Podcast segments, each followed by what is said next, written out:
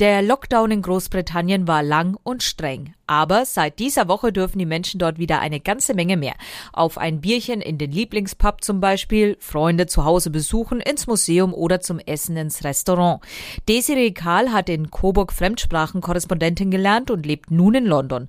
Wir haben sie gefragt, ob sie denn auch schon mit Freunden ausgegangen ist. Wir waren gestern, haben gestern ein Restaurant drin besucht. Das hatten wir vor Ewigkeiten gebucht. Also das war, ich muss sagen, es ist ganz in Ordnung. Also es wird darauf geachtet, die Temperatur wird gemessen lassen. Man muss die Hände desinfizieren mit Maske zum Tisch. Ähm, die Kellner tragen Masken und sie schauen auch, dass man halt nicht so dicht aufeinander sitzt. Und ich muss sagen, ich bin auch eine Person, ich bin auch lieber ein bisschen vorsichtiger, als dass ich es jetzt übertreibe und sage so morgen, übermorgen, Wochenende immer zu irgendwo anders hin. Also ich finde, wenn man so ein gewisses Maß an Vorsicht hat, dann ähm, funktioniert das sehr gut. Zur Begrüßung umarmen, das ist jetzt auch wieder erlaubt, aber traut man sich das gleich wieder? Es kommt drauf an. Also wie gesagt, seinen Freunden vertraut man ja, aber es ist wirklich, es ist sehr, sehr merkwürdig, muss ich sagen. Vor allem gerade, weil es halt offiziell wieder erlaubt ist. Also ich glaube, es ist so ein bisschen je nach Gefühl, so ein bisschen halb, halb. Auch wie der andere darauf reagiert, umarmt man sich, umarmt man sich nicht. Ich glaube, da werden ein paar sehr interessante Situationen daraus entstehen.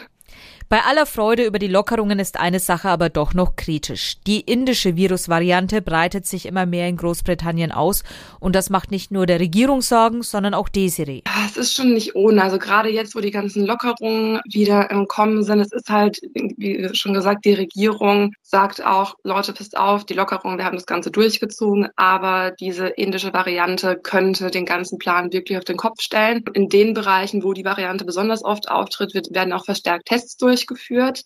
Es ist schon nicht ohne, aber ich glaube halt, wenn man so weitermacht, ich zumindest wie bisher, also Abstand halten, Maske aufsetzen, vorsichtig sein, wirklich nicht übertreiben, sollte das funktionieren. Ja, aber ich glaube, das würde es wahrscheinlich wirklich noch ein bisschen Kopfzerbrechen bereiten, das Ganze.